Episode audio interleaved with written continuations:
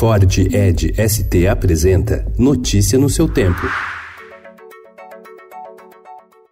Olá, sejam bem-vindos. Hoje é segunda-feira, dia 19 de agosto de 2019. Eu sou Adriana Simino, ao meu lado, Alessandra Romano. E estes são os principais destaques do jornal Estado de São Paulo. Ministério da Educação quer definir verba de universidade por desempenho. Hoje, o modelo de distribuição é centrado no tamanho das federais. O novo modelo será discutido com reitores. Levantamento do Estadão mostra que o presidente Jair Bolsonaro não tem hoje o mínimo de 41 votos no Senado para referendar a indicação do filho dele, o deputado Eduardo Bolsonaro, à embaixada do Brasil nos Estados Unidos. Só 15 senadores se declararam a favor e 30 afirmaram que pretendem votar contra. Outros 35 não responderam ou se disseram indecisos. O quadro explica a cautela com que o presidente tem tratado a questão.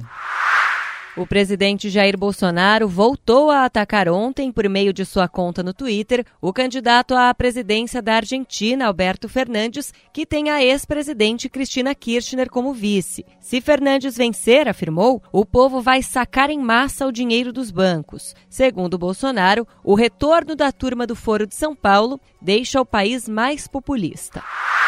Ex-ministro da Secretaria-Geral da Presidência, Gustavo Bebiano, diz que Bolsonaro atira nos seus soldados pelas costas e vai se tornar um homem solitário. O receio da perda de benefícios com a reforma da Previdência está provocando corrida por aposentadorias no Ministério Público e ameaça o andamento de inquéritos.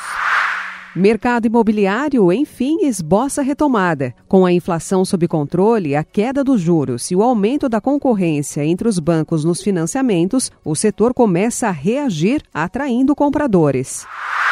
Daniel Alves faz gol na estreia. São Paulo venceu o Ceará por 1 a 0. Santos, o líder, perdeu para o Cruzeiro de Rogério Ceni. Surrealismo de Man Ray chega ao país. Organizada de modo didático, retrospectiva reúne 250 fotografias e objetos do artista norte-americano no CCBB em São Paulo. Notícia no seu tempo. É um oferecimento de Ford Edge ST, o SUV que coloca performance na sua rotina até na hora de você se informar.